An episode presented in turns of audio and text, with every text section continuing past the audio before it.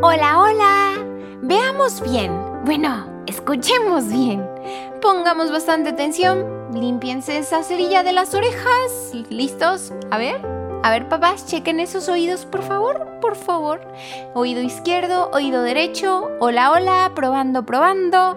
El tema que vamos a ver hoy, niñitos hermosos y niñitas preciosas, se llama Jesús ante Pilatos.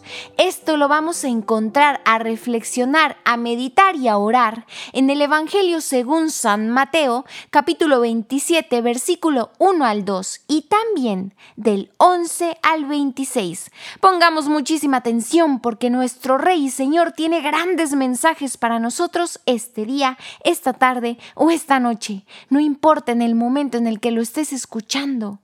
Lo importante es que abras tu hermoso, bellísimo corazón. Al amanecer, todos los sumos sacerdotes y los ancianos del pueblo se pusieron de acuerdo para buscar la forma de matar a Jesús. Después de atarlo, lo llevaron y lo entregaron al gobernador Pilato. Jesús compareció ante el gobernador Pilato y éste lo interrogó. ¿Eres tú el rey de los judíos? Jesús le respondió, Tú lo dices. Pero cuando los sumos sacerdotes y los ancianos lo acusaban, él no respondía nada. Por lo que Pilato le preguntó, ¿No oyes cómo declaran en tu contra? Pero Jesús no pronunció una sola palabra, a tal punto que el gobernador estaba muy extrañado. Con motivo de la fiesta, el gobernador acostumbraba dejar en libertad a un preso, el que la gente quisiera. Por aquel entonces tenía un famoso llamado Barrabás. Cuando ellos se reunieron, Pilato les preguntó, ¿A quién quieren que les suelte? ¿A Barrabás o a Jesús? A quien llaman Mesías. Porque sabía que lo habían entregado por envidia. Pilato estaba aún sentado en el tribunal cuando su mujer mandó a decirle, No te metas con ese justo, porque hoy en sueños he sufrido mucho por él. Los sumos sacerdotes y los ancianos convencieron a la multitud para que pidiera la libertad de Barrabás y condenaran a muerte a Jesús. El gobernador les preguntó, ¿A cuál de los dos quieren que suelte? Ellos respondieron, a Barrabás. Pilato les preguntó, ¿qué voy a hacer entonces con Jesús a quien llaman Mesías? Todos le contestaron, que sea crucificado.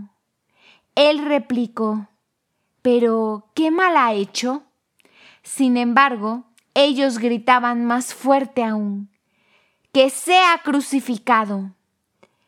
Pilato, al darse cuenta de que no lograba nada, sino que por el contrario crecía el, el alboroto, tomó agua se lavó las manos ante la gente y declaró, Soy inocente de la sangre de este hombre, allá ustedes.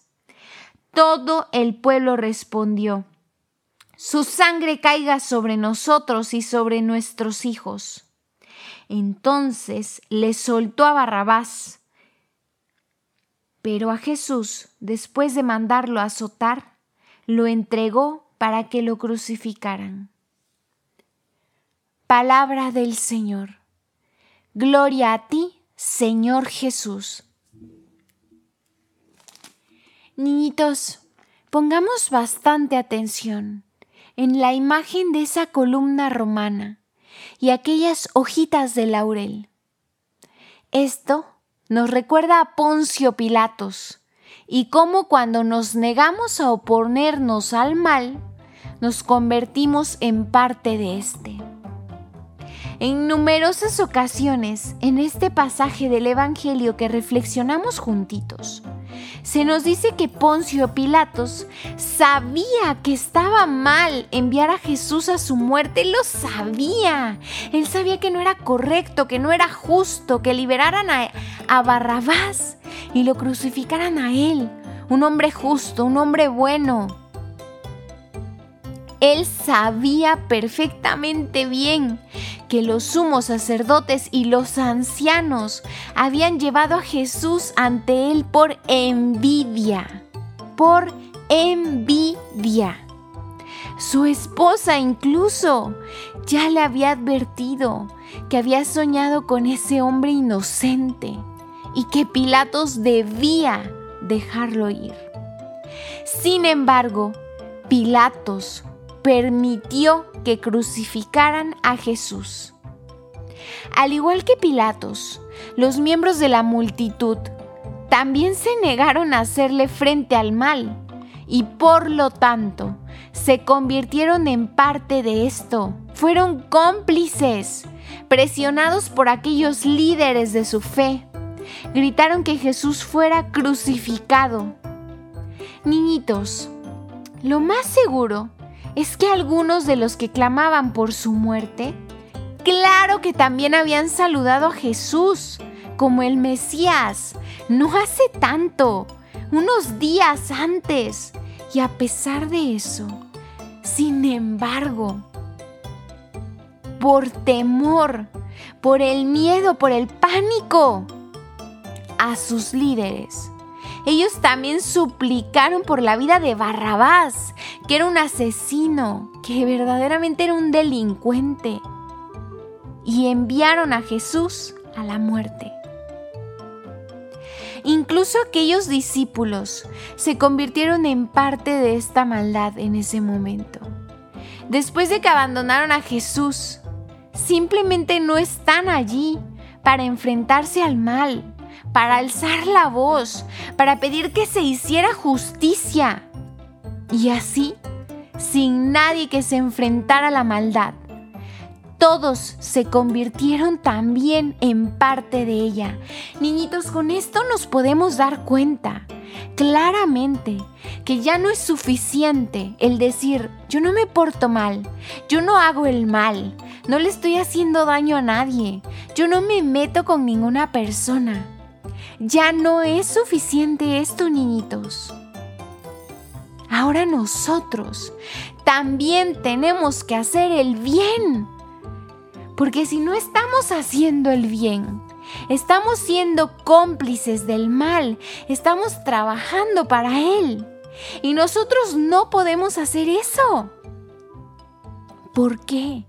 Porque somos discípulos del cielo, mejores amigos de Jesucristo. Porque somos soldados del cielo, hijos del Rey eterno. Así que no, no basta decir, no hago el mal.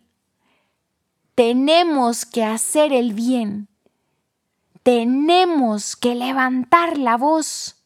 Tenemos que ser valientes y actuar.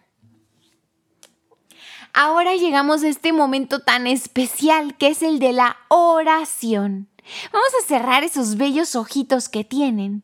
Vamos a abrir bien las orejitas. Al inicio ya, Checamos la cerilla, ya no hay nada que nos impida escuchar, también limpiamos ese corazoncito, escuchamos la palabra del Señor y vamos ahora a decir juntos, oh amadísimo, dulcísimo Jesús, tú que eres nuestro mejor amigo, por favor, por favor, por favor, enséñanos a ser valientes, enséñanos a defender el bien frente al mal. Incluso cuando esto se torne difícil o peligroso. Por eso necesitamos ir contigo porque solos no podremos.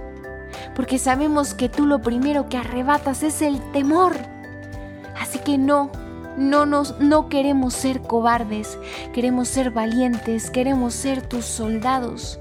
Por favor, enséñanos, enséñanos, enséñanos.